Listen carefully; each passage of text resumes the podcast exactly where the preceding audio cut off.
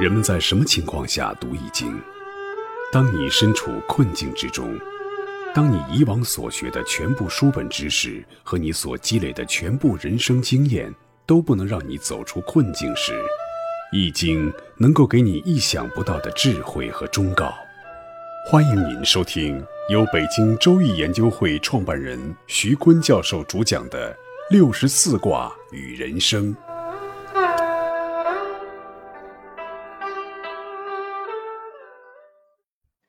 亲爱的听众朋友，大家好，我是北京周易研究会创办人徐坤。今天我带您走进周易殿堂，主讲六十四卦与人生。听众朋友们，大家好，我是林雪。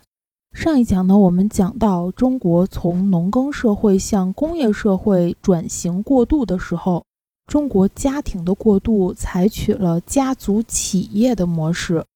使家庭呢既是生活单位，同样还保持着生产单位的功能。那么家族企业到底有哪些优劣之处呢？我们这一讲继续来解析。只有家族企业才能在成本线上生存，所以创业的家族企业家呀，这些领袖、这些伟大的领导人们，他有这样的本事，没有亲情就创造出亲情，这是他的本分。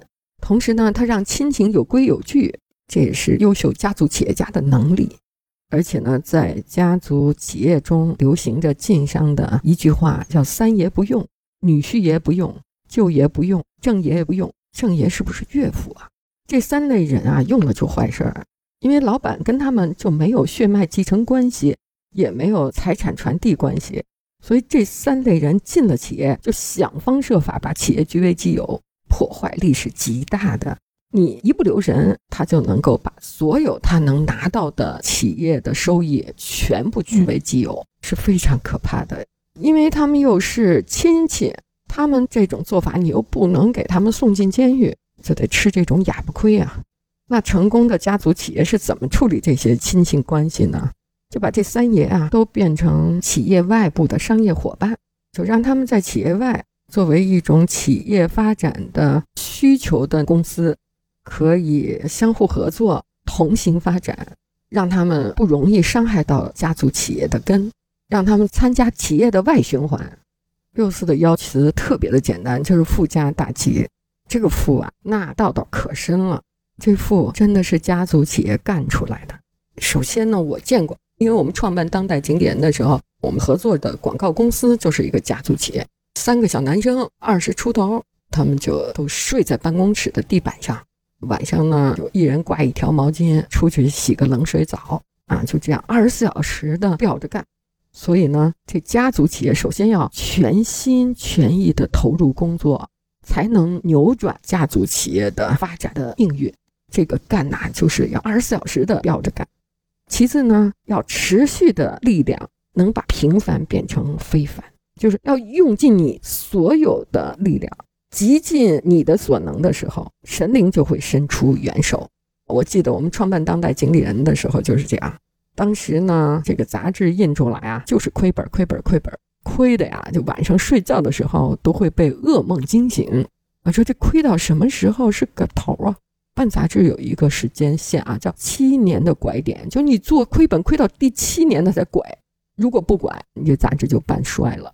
你如果要是拐点出现往上呢，你这杂志都能上市的。所以我们创办当代经理人的时候，真的是在第七年出现的拐点，真的是拼尽了最后一粒子弹的时候，神灵出现了。我经常跟他们说啊，我们是一群一镐头不见油，一挖就挖十年的一个群体，不挖出油来不罢休，就是花一生的时间去努力，把努力变成一种持续的力量，就变平凡为非凡了。其实能做到这一点的，不是那些头脑特灵活的人、学历特别高的人，往往是我一看，最后我们成功的时候，我周围都是一帮大专生，那些大本呐、博士啊，全都不见了。就是要一步一个脚印儿，要坚持和努力。真是我们感觉到，倾尽全力，神灵才能相助，芝麻才能开门。干呢，还一定要追求完美，才能成就一番事业。追求完美，比如要注重细节。专注态度，不厌其烦，还有敏锐的观察，就是十分努力都不够，要十二分的努力。我们每一个家族企业都是这样干出来的。所以后来我们的杂志被摘桃以后，摘走了。最先是一个社科院经济所的博士生拿到手里了，他还是工商管理学院的院长，结果办不下去，又转到了 MBA 的培训的机构里，他们办也办不下去。这个杂志呢，后来又转了七八个地方，每个地方呢都干不下去。为什么呢？因为他没有家族企业这种干劲儿、这种干法，所以呢，这个杂志最后就画句号了，真可惜了。改革开放，中国经济取得了巨大的成就。中国经济的成功，其实就是中国的家族企业的成功。在企业界流行着两种管理模式，一种呢是欧美的管理模式。要科学管理、法文化、鼓励竞争，还有一种管理模式呢，是日本的管理模式。它是把企业变成家，让员工有归属感，终身雇佣。那中国的家族管理模式呢，是两种管理模式的统一。但是在我们的社会上和大家的心里是否认家族企业的。大学生毕业第一理想进外企、进国企。没有人选择进家族企业。当年创办《当代经理人》杂志呢，就和家族企业有一个亲密接触的过程。家族企业呢，它有很多优点，比如它的所有权、授予权、管理权都是很直接的。所有权是人格化的，它是有所有者的所有权，不像国有企业啊。国有企业的所有权表面上是社会化、国有的嘛，实际上呢，它是产权不清的。这个所有权呢，是在行政机构中；国企是内家族化。实际上，中国人是非常讲究亲情关系的啊，所以呢，表面上看是社会化，实际上呢，都被领导的家人把各种利益关系都给分吃了，被国企的领导极度家族化了。我记得有一次给一个广告公司选办公室，结果他包了三层啊，那种高档的办公楼。我就问了一下，你为哪个企业服务啊？原来是一汽大众的一个专门为他的传媒广告做媒体服务、公关服务的一个公司。公司的老板是谁呢？是一汽大众党委书记的外甥女儿。这个公关公司呢，三年换一个名字，三年换一个名字。一汽大众的这些外包的公关活呢，也是招标的，他不能好多年连续招标一个公司，那就有关联关系了。那他三年换一次名儿，实际上换汤不换药的，都是他们亲情的利益关系。那改革开放产生的中国的家族式企业呢，它的管理上的优势呢，就是所有权人格化，就是老板创业者的管理也很直接，叫一吼到底式的管理，激励也很直接，它是夫妻店、父子店、姐妹店、母女店，这三权都是属于家人的，看得见、摸得着、管得住、管得好。就是效率特别高，但是大多数的中国家族企业呢，也有一个弊病，就是他们不能长久，不能做大，生命力不强。这个父子店扩大以后，每人管五十人，摸得着管得好，摸不着就跑冒滴漏，那就会像树枝似的分叉，或者跳槽的特别多。我曾经给一个南方的老板看他们家的祖坟，吃饭的时候呢，真的是一大桌子儿子。四个是自己亲生的，四个是自己抱养的。他有八个公司，他跟我说，就是我抱四个儿子，让他们继承我的家业，也比用那个外来的职业经理人好。他这种情感的忠诚度非常高，所以有的企业家就开玩笑说，应该生一百个儿子，五十个上清华学技术，五十个学 MBA 学管理，一百个儿子，每个人管五十个。才能把这个家族企业做大，所以对那些已经做大了的中国的家族式企业，它就有一个传统的家族核心的亲情，在创业过程中起到巨大作用的亲情向何处去？特别是家族企业都上市了，亲情一定要升华。那很多老板呢做的很不艺术，就大义灭亲了。其实你说大义灭亲，好像老板做的很彻底。实际上，在亲情关系上的处理的失败，它会引发一些道德危机的，会让初入公司的外来的经理人看到个人的命运是与公司的未来不能捆绑在一起，他会有个人的危机感的。所以说，企业做得越大呢，处理亲情就不是在处理家事儿，必须把亲情升级、升华成企业文化，超越血脉关系啊，这是目的啊。企业做大了，要请一些外来的经理人，这些空降兵呢，企业家也得像带亲人一样带他们。在中国的家族企业里，法治呢是有形的管理，亲情呢是无形的管理。我们创办当代经理人为什么能够发行量这么大呢？现在我回想一下，改革开放初期我们面对的那些企业，他们几年前还是个农民呢，几年后就开始创办企业。